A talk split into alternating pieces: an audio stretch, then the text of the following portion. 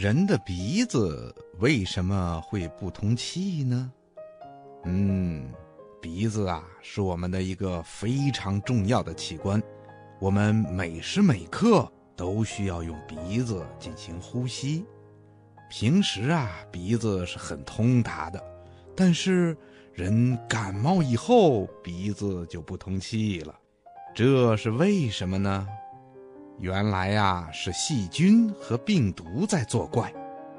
小朋友们可能还不知道吧？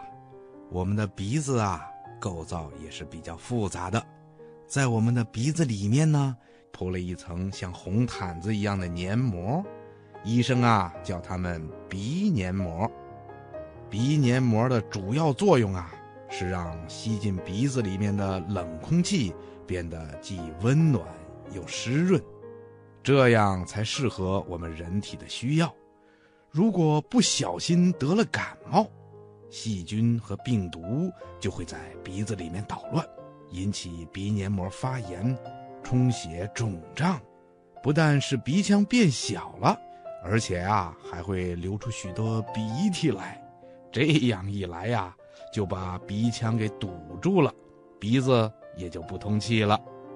另外呀。医生还告诉我们说，人的鼻子周围有几块骨头，这些骨头啊，并不是实心的，它们里面各有一个小洞，叫鼻窦，在每个小洞里都有一条细细的小通道跟鼻孔通着。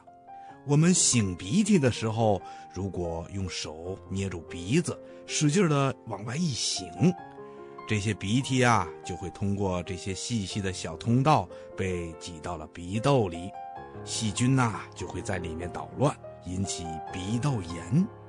得了鼻窦炎呢，会发烧、头疼，如果不及时的治疗，还会变成慢性鼻窦炎。所以呀，小朋友一定要好好保护好你的鼻子哟。